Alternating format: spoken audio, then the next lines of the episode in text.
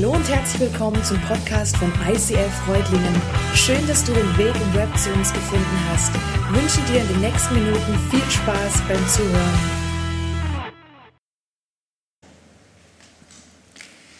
James Bond, was für ein starker Typ, was für ein Held. Sein Motto, ich muss nur noch schnell die Welt retten. Ich liebe diese Filme und ich liebe diesen Typen wie er es immer wieder schafft, das Böse zu besiegen, wie er es immer wieder schafft, die Schurken dieser Welt zu besiegen und damit die Welt zu retten. Ein Superheld, ein Supermann. Rettung ist das Thema der heutigen Predigt. Und ich denke, es ist irgendwo so in uns verankert, diesen Wunsch nach einem Retter, nach einem James Bond, nach einem persönlichen James Bond, der unsere Welt, der unser Leben, der mein persönliches Leben immer wieder rettet und umändert. Ich denke, diese Sehnsucht ist in uns angelegt. Vielleicht jetzt in diesem Jahr noch mehr als sonst. Ich wünsche mir persönlich einen James Bond-Streifen Corona Royal, wo dieser James Bond kommt, wo er diesen Virus besiegt und wir einfach wieder so wie vorher unterwegs sein können. Es ist momentan viel irgendwie komisch, unsicher. Eigentlich werden wir heute, würden wir heute die Konfirmation feiern in der Stadthalle. Dieser Termin wurde zum zweiten Mal verschoben. Ratet mal warum. Und ich würde mir wünschen, dass einfach wieder anders wird. Ihr vielleicht genauso. Ein ganz herzlicher Gruß heute ganz besonders an unsere Konfis, an die Eltern, an die Familien, die jetzt nicht in der Stadthalle sitzen, sondern hier und zu Hause an den Geräten. Und ich verspreche euch, wir holen diese Party, diese Feier nach und wir lassen uns diese Feier nicht vermiesen. Diese Sehnsucht nach dem Retter, das, die kannte auch das Volk Israel. Diese Sehnsucht nachdem sie 350 Jahre in Versklavung lebten. Sie schrien nach einem Retter, nach einem Erlöser, der sie aus dieser Sklaverei befreit.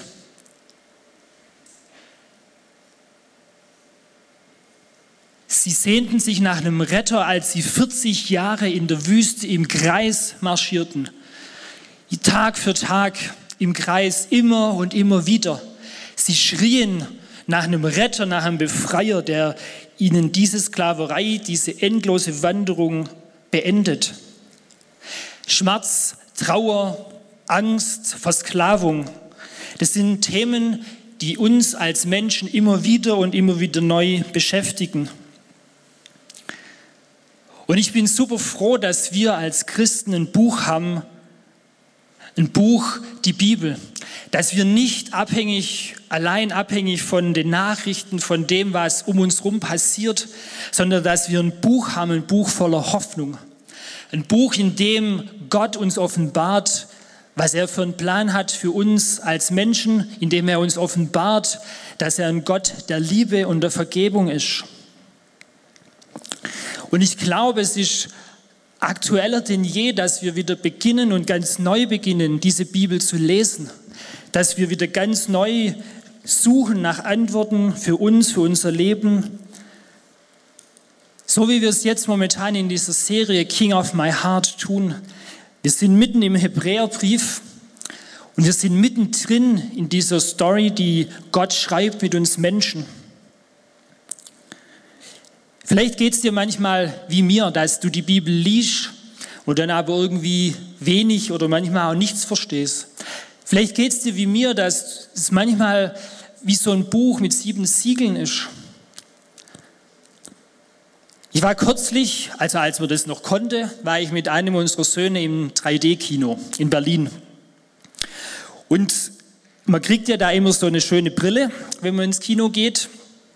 Und nur mit dieser Brille sehe ich diesen Film richtig gut in guter Qualität. Und im 3D-Kino finde ich es aber trotzdem ganz witzig, hin und wieder mal die Brille abzusetzen und zu schauen, wie das Bild eigentlich ohne Brille aussieht. Vielleicht hast du es auch schon mal probiert und man macht es in der Regel nicht sehr lange, weil das Bild sieht einfach mies aus und zum anderen bekommt man auch sehr schnell Kopfweh. Also man sieht eigentlich diesen 3D-Film nur gut und richtig, wenn man die Brille aufhat. Und ich glaube, die Bibel kann für uns Christen wie so eine Brille sein, die uns fokussiert, die uns schärft für das, was wir eigentlich sehen sollen und wollen. Ohne diese Brille ist manches einfach nur ein Chaos. Ohne diese Brille bekommen wir Angst, wir bekommen, haben Sorge, wir lassen uns vielleicht von den Umständen verunsichern, die momentan um uns herrschen. Aber ich glaube, diese Brille und ganz speziell diese Jesus-Brille aufzusetzen und zu fokussieren und zu sagen, hey, das, was in der Bibel steht, das gibt mir Hoffnung, das gibt mir Mut. Und das, was in der Bibel steht, weist auf diesen Retter hin. Über 300 Stellen im Alten Testament, im ersten Teil der Bibel, weisen auf Jesus hin. Über 300 Mal gibt es eine Verheißung, die auf Jesus hinweist. Auf das, dass er als Mensch geboren wird, auf das, dass er hier leben wird als Mensch auf dieser Erde. Und ich glaube, wenn wir unseren Blick ganz neu mit dieser Jesusbrille auf ihn ausrichten, dann erfahren wir auch immer und immer mehr, was Gott, was Jesus eigentlich für einen Plan für uns hat. Manchmal komme ich mir vor, ähm, wie kürzlich live passiert, als ich hat, habe äh, momentan etwas Rücken und da war ich beim Arzt. Und der Arzt hat gesagt, aha, ähm, ja, okay, Sie müssen verschiedene Übungen machen, also Kräftigung, vorm Laufen, Dehnen und so weiter. Dann wird es schon wieder besser werden. Und dann war ich bei der Physiotherapie und die hat mir auch gesagt, ja, da schon etwas verhärtet, ja, hat es schön geknetet, aber Sie müssen unbedingt Kräftigungsübungen machen. Ich hasse Übungen zu machen. Ich hasse es, zu Hause auf dem Boden zu liegen und irgendwelche Kräftigungsübungen zu machen. Und was habe ich getan? Ich war beim Arzt, ich war bei der Physio und dachte mir so nach der halben Stunde, ja, fühlt sich eigentlich schon wieder gut an habe vielleicht ein, zweimal am Tag, die, äh, zwei Tage die Übungen gemacht und dann nicht mehr, weil eigentlich war es ja schon wieder okay. Nächstes Mal, guten Tag, schon wieder etwas verhärtet. Ich zeige Ihnen nochmal zwei Übungen. Oh, okay. Aber geht nicht auch, dass ich vielleicht einfach 20 Kilometer mehr laufe in der Woche? Hilft es nicht auch? Nee, die Übungen. Okay, ja, genauso geht es mir manchmal, wenn ich die Bibel lese. Ich weiß, was gut für mich ist. Ich weiß, was ich eigentlich tun sollte und trotzdem tue ich es nicht. Trotzdem suche ich mir einen eigenen Weg, einen anderen Weg. Und Jesus, ich danke dir, dass du uns die Bibel zur Verfügung stellst. Ich danke dir, dass wir die Bibel, auch jetzt speziell den Hebräerbrief haben, um daraus zu lernen, um daraus ähm, neue Kraft und neue Hoffnung zu schöpfen. Und ich danke dir, dass du mit uns unterwegs bist und dass du der König unseres Herzens sein möchtest. Amen. Wenn wir jetzt in den Hebräerbrief reingehen, ganz konkret, dann möchte ich, das, dass wir das tun oder schlage es vor mit dieser Jesusbrille, dass wir diese Jesusbrille aufsetzen und uns verändern lassen von dem, was wir heute lesen. Ich werde heute eigentlich so in diese Kapitel ziemlich viele Bibelstellen verwenden, weil ich so fasziniert war, nochmal ganz neu von dem, was dort eigentlich steht. Letzte Woche ging es ja speziell so um diesen Mittler, dieser hohe Priester als Mittler zwischen Gott und Mensch. Und heute geht es um das Thema Rettung. Steigen wir ein. So sahen also, ohne dass wir jetzt auf weitere Einzelheiten einzugehen brauchen, Aufbau und Einrichtung des Heiligtums aus. Jeden Tag nun betraten die Priester den vorderen Raum des Zeltes, um dort ihre gottesdienstlichen Pflichten zu erfüllen. Den hinteren Raum jedoch durfte nur der hohe Priester betreten, und zwar nur ein einziges Mal im Jahr und nur mit dem Blut von Opfertieren. Dieses Blut brachte er als Opfer für seine eigenen Verfehlungen und für die des Volkes dar. Also wer eine Bibel dabei hat oder wer mitlesen will, wir sind im Hebräer 9, das waren gerade die Verse 6 bis 7. Die Stiftshütte. In einer Serie vor ein paar Monaten, Gott begegnen hieß die, da haben wir uns ganz intensiv mit dieser Stiftshütte beschäftigt. Wer da noch mal reinhören möchte, lade ich herzlich dazu ein. Ihr findet die Podcasts bei YouTube. Die Stiftshütte war so ungefähr aufgebaut. Und heute soll es ganz speziell um dieses Allerheiligste, um diesen allerheiligsten Part nochmal gehen. Es gab den hohen Priester, wie wir es gerade gelesen haben, der einmal im Jahr in dieses Allerheiligtum gehen durfte. Einmal im Jahr war es einer Person gestattet, dort Opfer darzubringen. Und das fand immer an Yom Kippur, diesem ähm, Festtag statt der Juden. Und an diesem Tag wurde zuerst ein, ein Bock, ein Witterbock, symbolisch beladen mit aller Schuld des ganzen Volkes von fünf Millionen Menschen. Und dieser Bock wurde hinausgetrieben in die Wüste, mit dieser Schuld beladen, der sogenannte Sündenbock. Dann ging der Priester mit einem anderen Bock, mit einem anderen Witterbock in das Allerheiligste und ähm, beträufelte mit diesem Blut die Bundeslade, das Allerheiligste. Und in, diesem, in dieser Zeremonie bat der hohe Priester um Vergebung. Und es ging so jedes Jahr, Jahr für Jahr. Und diese Vergebung hielt dann immer ein Jahr an und dann musste das Volk, musste der hohe Priester neu um diese Vergebung bitten. Jahr für Jahr, Jahrhunderte ging das so, diese Zeremonie. Und das Volk sehnte sich immer noch nach einem Retter, dem Retter, dem, der ihm verheißen war. Und dann kam irgendwann dieser Jesus als Baby auf diese Welt und irgendwann sagte dieser Jesus, hey, ich bin euer Retter. Wow, unser König ist da, unser Retter, der uns jetzt von all dieser Knechtschaft, von all diesen Römern befreit und erlöst. Und dann, nachdem er ein wenig von dem Essig genommen hatte, sagte er, es ist vollbracht. Dann neigte er den Kopf und starb.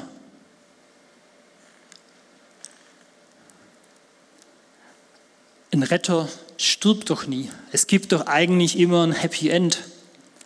Das Volk war total verzweifelt. Was ist jetzt mit unserem Retter, mit unserem König? Und wenn wir diese Stelle oder dieses Vorgehen ohne unsere Brille lesen, dann ist es die größte Niederlage aller Zeiten. Wenn wir unsere Brille aufsetzen und diese Jesusbrille aufziehen, dann wird dieser Vorgang, diese Erzählung zum größten Sieg aller Zeiten. Im selben Augenblick riss der Vorhang im Tempel von oben bis unten in zwei. Die Erde begann zu beben, die Felsen spalteten sich und die Gräber öffneten sich. Als Jesus am Kreuz starb, jämmerlich starb, in diesem Moment zerreißt der Vorhang im Allerheiligsten oder zum Allerheiligsten. Wenn ihr euch an das Bild von vorher erinnert, von der Stiftshütte, dieser Vorhang, den nur eigentlich der Priester durchqueren durfte, der zerreißt. Und in diesem Moment wird der Zugang für uns Menschen zu Gott frei. Weiter geht's im Hebräer. Jetzt aber ist diese Zeit angebrochen. Denn jetzt ist Christus gekommen, der hohe Priester, der uns die wahren Güter gebracht hat. Er hat ein größeres und vollkommeneres Zelt durchschritten, ein Zelt, das nicht von Menschen gemacht wurde und nicht zu dieser Schöpfung gehört. Und was ihm den Weg ins Heiligtum öffnete, war nicht das Blut von Böcken und Kälbern, sondern sein eigenes Blut. Ein einziges Mal ist er hineingegangen und die Erlösung, die er bewirkt hat, gilt für immer und ewig. Hey, mit dieser vermeintlichen Niederlage am Kreuz, mit dieser vermeintlichen Niederlage am Kreuz wurde für uns der Weg zu Gott frei, der Weg für dich und für mich. Was bisher über Jahrhunderte, über Jahrtausende nur dem hohen Priester bestimmt war, nämlich diese Gemeinschaft mit Gott zu haben, diese Begegnung mit Gott, wird mit diesem Tod von Jesus am Kreuz für uns alle möglich. Und diese, dieser Vorhang, dieses trennende Element zerreißt Und wir dürfen mit allem, was wir sind und haben, in dieses Allerheiligste eintreten. In Wahrheit aber hat er die Krankheiten auf sich genommen. Das ist ein so ein Hinweis aus Jesaja bereits viele Jahrhunderte davor, die für uns bestimmt waren und die Schmerzen erlitten, die wir verdient hatten. Wir meinten, Gott habe ihn gestraft und geschlagen, doch wegen unserer Schuld wurde er gequält und wegen unseres Ungehorsams geschlagen. Die Strafe für unsere Schuld traf ihn und wir sind gerettet. Er wurde verwundet und wir sind heil geworden. Die Strafe für unsere Schuld traf ihn und wir sind heil geworden. Wir, die es eigentlich verdient hätten, weil wir niemals mit unserem Leben das schaffen können, was Gott von uns erwartet, was er von uns fordert, weil wir immer wieder in diese ähm, Ego, in den Egoismus fallen, immer wieder Dinge tun, die nicht das sind, was Gott mit uns vorhat. Und ich habe heute in der Predigt eigentlich nur zwei Punkte, relativ simpel. Und ich glaube, es ist heute diese Botschaft, die einfach genau das Evangelium, die frohe Botschaft ist. Punkt eins: frei. Es ist vollbracht. Durch diese Aktion von Jesus am Kreuz bist du, bin ich frei. Wir sind frei. Es ist vollbracht, ruft Jesus aus. Es ist erledigt, mein Auftrag ist erledigt. Ich habe mir überlegt, ob ich immer so genau weiß, was eigentlich Freiheit wirklich bedeutet.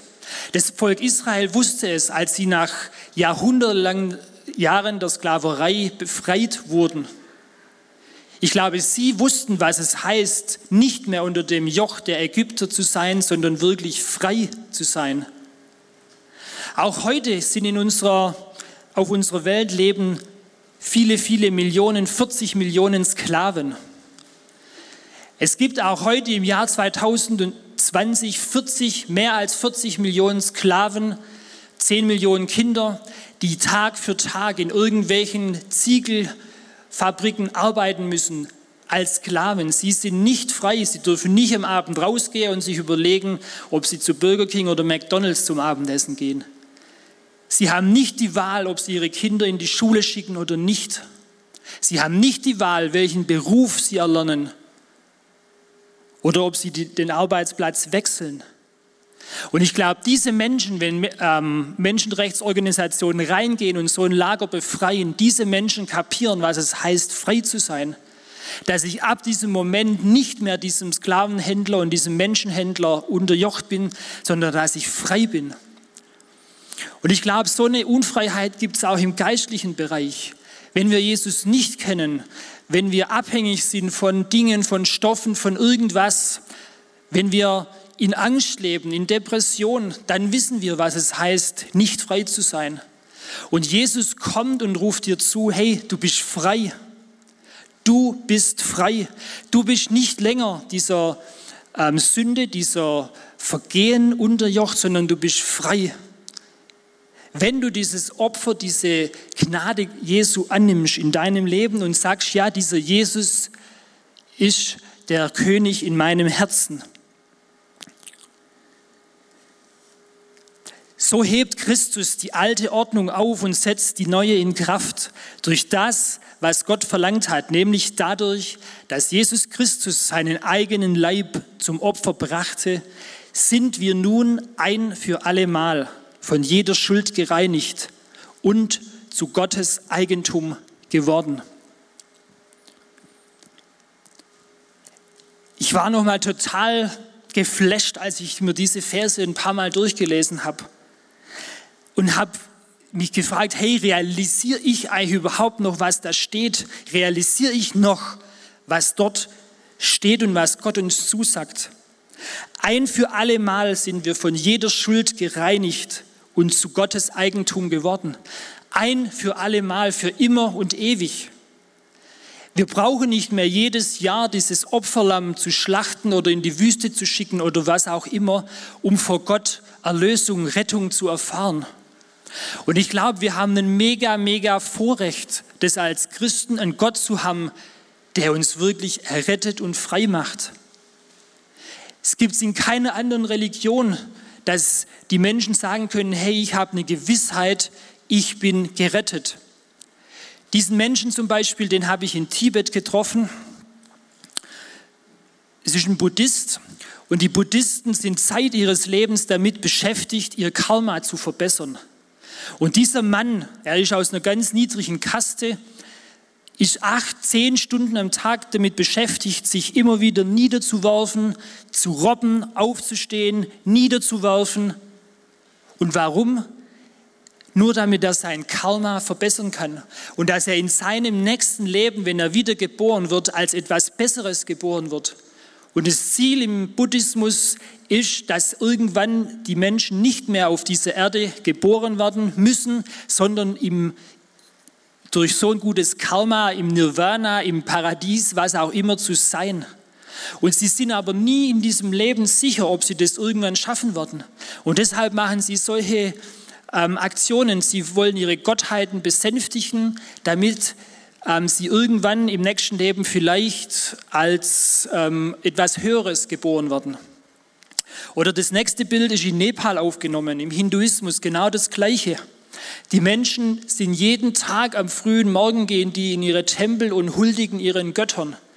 Sie geben ihnen Geld, sie geben ihnen Reis, sie geben ihnen irgendwas, damit diese Götter, der Gott des Geldes, der Gott ähm, des Windes, der Gott der Ernte besänftigt werden. Aber auch sie wissen niemals, wie gerade die Lage so ist mit ihrem Gott. Oder auch im Islam. Im Islam gibt es diese fünf Säulen, wo die Menschen versuchen, durch gute Taten, durch ähm, die Fahrt nach Mekka, durch ähm, das Almosengeben an die Armen, durch die fünfmaligen Gebete am Tag ähm, ihren Gott sanft zu stimmen. Aber auch im Islam kann dir niemand sagen, hey, was kommt, was, wo bin ich mal am, am, am Ende der Zeit? Wird diese Waage ins Positive oder ins Negative ausschlagen? Sind meine guten Taten gut genug? Und es ist so ein absolutes Vorrecht, einen Gott zu haben, der zu uns sagt heute Morgen ganz neu, ein für alle Mal sind dir, ist dir deine Schuld vergeben. Du bist mein Eigentum. Du bist frei. Und dann heißt es weiter, im Hebräerbrief 10, Vers 17. Und dann heißt es weiter, ich werde nie mehr an, deine, an ihre Sünden und an ihren Ungehorsam gegenüber meinen Geboten denken. Ich werde nie wieder an ihre Sünden und an ihren Ungehorsam gegenüber meinen Geboten denken. Hey, was was sagt uns hier die Bibel? Die Bibel sagt, hey, wenn Jesus der King in deinem Herzen ist, dann bist du alle Sünden, alle Schuld, alle Bezwängungen los. Dann bist du vor Gott sauber und rein.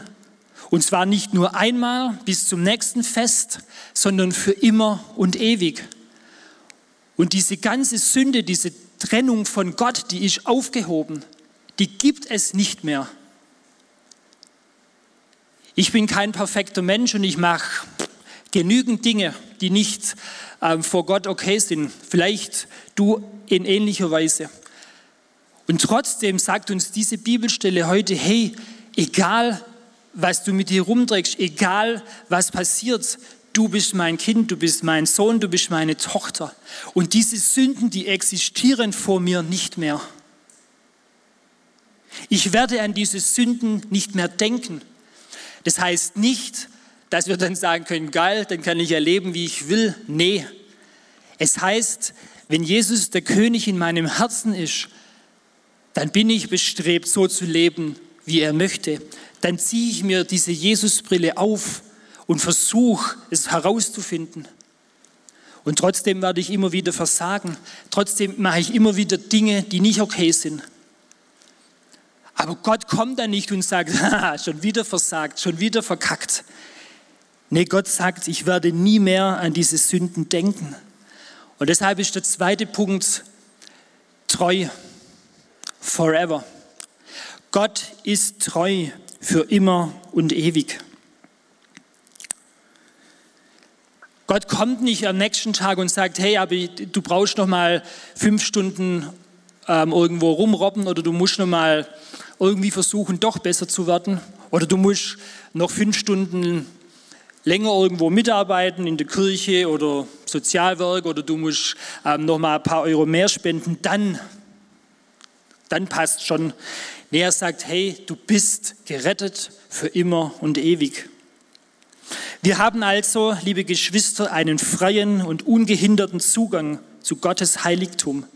Jesus hat ihn uns durch sein Blut eröffnet. Wir haben einen freien Zugang zu diesem Heiligtum.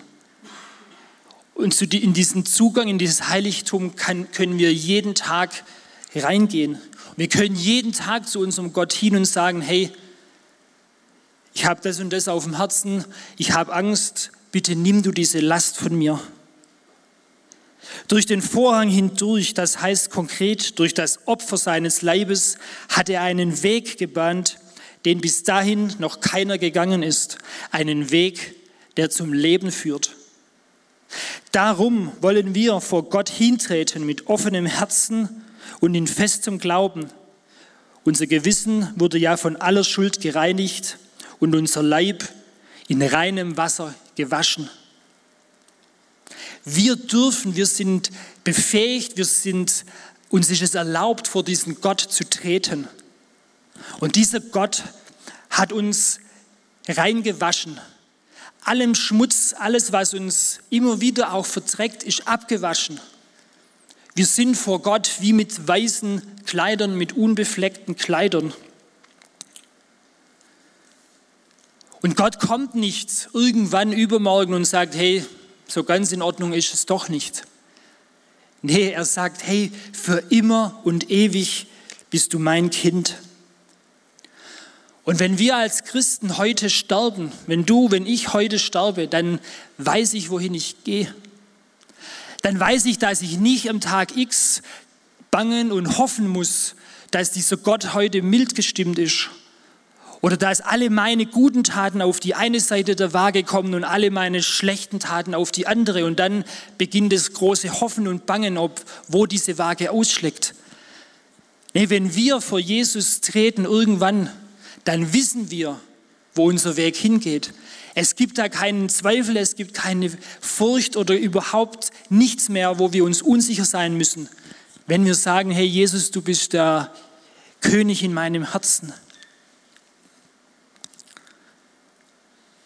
Die letzte Bibelstelle. Wir wollen an der Hoffnung festhalten, zu der wir uns bekennen und wollen nicht schwanken. Denn Gott, der die Zusagen gegeben hat, steht zu seinem Wort. Auch hier nochmal, Gott ist treu. Gott, der die Zusagen gegeben hat, steht zu seinem Wort. Und diese Bibelstelle, denke ich, die spricht ganz besonders in unsere aktuelle Zeit hinein. Vielleicht bist du heute hier und hast eher wenig Hoffnung. Vielleicht bist du heute hier und hast vielleicht sogar Angst oder bist verwirrt oder was auch immer von dem alles, was gerade um uns herum passiert. Und vielleicht sagst du, hey Gott, wieso nimmst du das nicht einfach weg? Und ich glaube, auch hier ist es wieder dran, diese Brille, diese Jesusbrille aufzuziehen und zu sagen, in der Bibel steht nirgends, dass es automatisch, wenn wir Christen sind, dass dann unser Leben problemlos, ohne irgendwelche Sorgen, ohne Krankheit, ohne Ängste verläuft. Sondern es steht in der Bibel, hey, es werden Dinge passieren, die gar nicht cool sind. Es werden auch Dinge passieren, die ziemlich schrecklich sind. Aber Gott wird seine Zusagen niemals umändern. Er wird niemals diese Zusagen an uns ganz persönlich umändern. Und er sagt uns, hey, auch wenn die Umstände schwierig sind, auch wenn ihr gerade alles gerne anders hättet, gerade dann haltet fest an dieser Hoffnung, haltet fest an diesem Jesus, zu dem wir uns bekennen. Und fangt nicht an zu schwanken, wenn euch der Teufel immer wieder sagt, hey, du bist gar nicht so erlöst. Du bist doch nicht wirklich ein erlöster Typ. Du hast doch noch so viel auf dem Kerbholz, dich kann doch ein Gott niemals lieben. Dann zieh die Brille auf und steh fest und sag, hey, genau jetzt ist mir das bewusst, wieder ganz neu. Gott sieht meine Sünden nicht mehr an. Gott klagt mich nicht mehr an, weil ich bin sein Kind. Ich bin sein Sohn und seine Tochter. Der Vers geht noch ein Stück weiter und wir wollen aufeinander Acht geben und uns gegenseitig zur Liebe und zu guten Taten anspornen. Auch nach, das ist, glaube ich, ein Tipp, den wir jetzt gerade besonders brauchen, dass wir uns gegenseitig Mut machen, Hoffnung geben, uns anspornen und immer wieder sagen, hey, nicht aufgeben. Jesus ist immer noch unter, hat die Kontrolle immer noch. Und die zwei Punkte, die wünsche ich mir, dass du dir heute mitnimmst. Wir sind frei. Als Jesus gesagt hat, es ist vollbracht, ab diesem Zeitpunkt sind wir Menschen frei. Der Zugang zu Gott ist frei und wir sind frei von allem, was uns anklagt, von aller Schuld. Und der zweite Punkt, wir sind, Gott ist treu für immer. Nicht für heute, nicht für morgen, sondern für immer. Als Schluss noch ein kleines Beispiel. Vielleicht auch nochmal zum Verdeutlichen, wie Gott uns ansieht. Es gibt, und du kannst es heute Mittag gerne zu Hause mit deiner Familie, mit deinen Kindern oder ganz alleine ausprobieren. Auf dieses Blatt lade ich dich ein, alles draufzuschreiben, was dir Angst macht, was dir Sorge bereitet, wo du vielleicht einfach gerade Stress hast, wo du auch vielleicht dich gar nicht so arg königlich fühlst. Und ich lade dich ein, dort all die Punkte draufzuschreiben. Auch die Dinge, die dich vielleicht aktuell von Gott trennen. Und Gott sagt, hey, wirf all diesen Müll, bring den zu mir, werf das in dieses Wasser. Und all diese Sünden, auch die Dinge, die vielleicht deine Mitmenschen, die der Teufel dir immer wieder zusagt, du bist eigentlich gar nicht so cool, so gut, die kommen in dieses Wasser. Und irgendwann in kurzer Zeit wird sich dieses Papier mit all dem, was draufsteht, auflösen. Dieses Papier wird weich, es zerreißt und irgendwann, wenn wir jetzt noch ein bisschen warten würden, ähm, würde sich dieses Papier auflösen. Und genau das, glaube ich, steht dort im Hebräerbrief, wenn das heißt, diese Sünden haben vor Gott keinen Bestand mehr. Diese Sünden sind einfach vor Gott weg. Und dieses Papier, diese Sünden, dieser Müll, er löst sich auf. Und Gott wird dieses Papier nicht morgen herausziehen und wieder neu zusammensetzen. Und auch deine Mitmenschen können dieses Papier nicht mehr herausziehen, zusammensetzen, selbst wenn sich jeder bemühen würde. Es ist einfach weg, es ist aufgelöst und du bist reingewaschen vor Gott. Jesus, ich danke dir für diese absolut geniale, hoffnungsmachende Zusage in der Bibel. Ich danke dir für diese frohe Botschaft, für das gute Evangelium, dass wir erlöst sind, dass wir frei sind vor dir und dass du diesen Zugang frei gemacht hast ins Allerheiligste. Danke, dass wir eine Beziehung mit dir leben dürfen und dass du ein Gott bist, der uns unglaublich lieb hat auch in Zeiten wie diesen, auch in Tagen wie diesen, dass wir diese Hoffnung raustragen dürfen in die Welt und sagen dürfen, hey, mit dieser Jesusbrille sieht die ganze Situation nochmal anders aus. Danke, Jesus, für deine Liebe, danke für deine Hoffnung, die du uns schenkst, immer wieder neu. Amen.